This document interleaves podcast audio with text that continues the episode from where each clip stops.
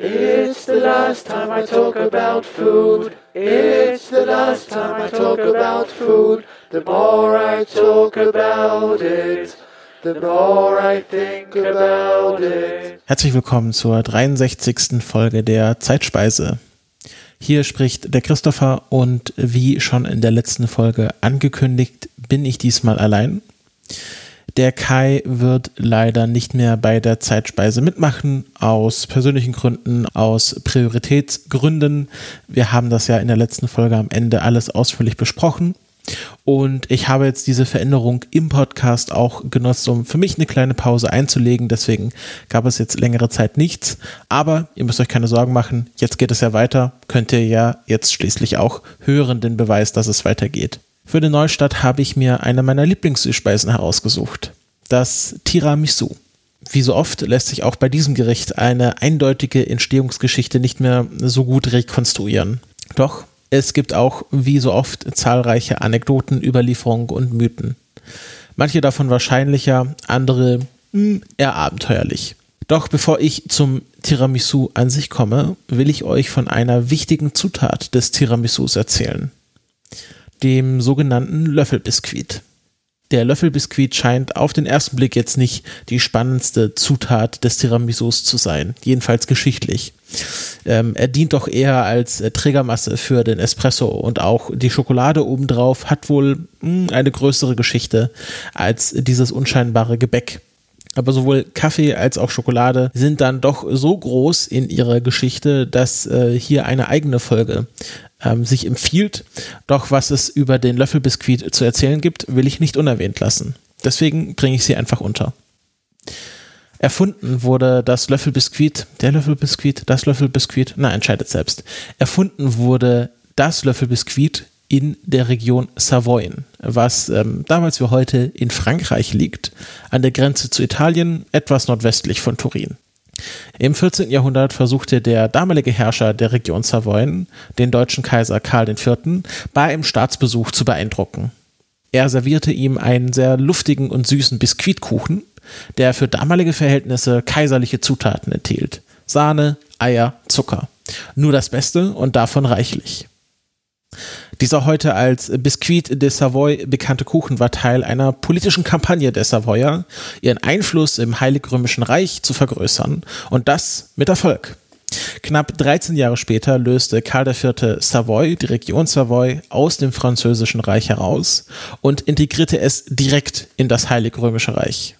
Sein Sohn Sigismund, also der Sohn von Karl IV., Sigismund erhob Savoy dann sogar zum Herzogtum.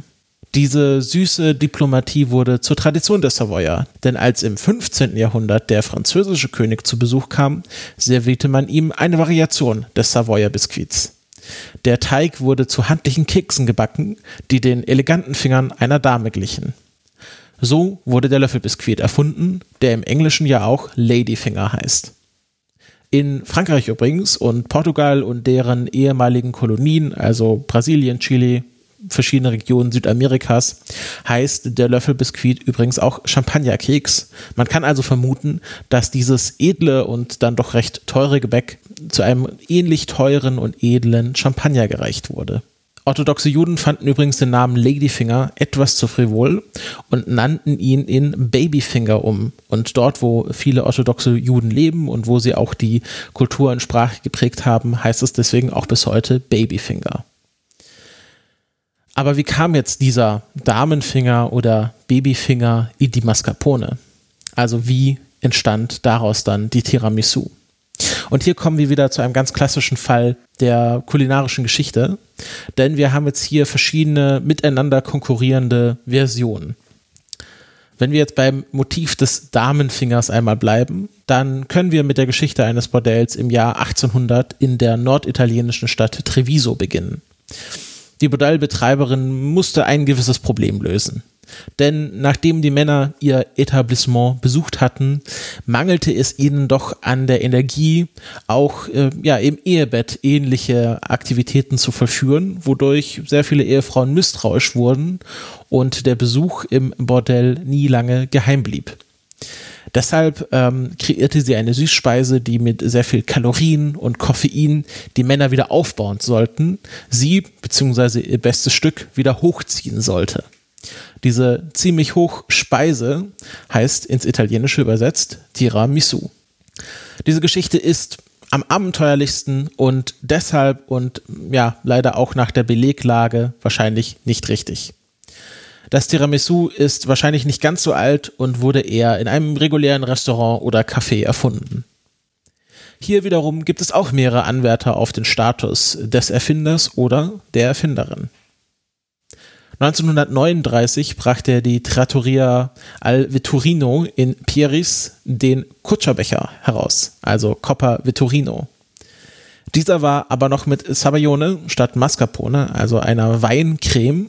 In den 1940er Jahren sollte ein Gast der Trattoria nach dem Verzehr des Kutscherbechers dann Ottimo che tirato su ausgerufen haben. Also bestens, das hat mich hochgezogen. Ähm, das muss so viel Anklang bei den Betreibern des Restaurants gefunden haben, dass sie daraufhin ihren Kutscherbecher in Tiramisu, also ziemlich hoch, umbenannt haben. Das zweite Restaurant, was das Tiramisu für sich beansprucht, ist die Albergo Roma in Tolmezzo. Hier soll sie 1951 von Norma Pierli erfunden worden sein. Es ist auch eine Speisekarte 2016 entdeckt worden aus dem Jahr 1969, in dem tatsächlich äh, ein Gericht namens Tiramisu draufstand. Sperenza Bonn ist unsere dritte Tiramisu-Aspirantin. Sie behauptet, dieses im Jahr 1956 erfunden zu haben. Sie verkauft es allerdings unter dem Namen Coppa Imperiale, also kaiserlicher Becher, also ähnlich wie der Coppa Vetturino in der Trattoria al Vetturino 1981 schreibt auch zudem Giuseppe Maffioli in der Zeitschrift Wien Veneto von seinem Besuch im Restaurant La Beccherie in auch Treviso, wie die Geschichte des Bordells. Dort habe die Frau des Besitzers, Alba Di Pilo, mit ihrem jungen Koch Roberto Lingionato das Tiramisu 1972 erfunden. Oder vielmehr, sie haben das Rezept entdeckt. Der junge Koch Lingionato wollte eigentlich Vanilleeiscreme herstellen, doch hat aus Versehen Mascarpone in die Schüssel mit Eigelb und Zucker gegeben. Das Malheur war passiert und ähm, ja, er hat das Beste versucht daraus zu machen, hat die Mischung probiert und nachdem sie nicht furchtbar schmeckte, ähm, beichtete er das Versehen seiner Chefin.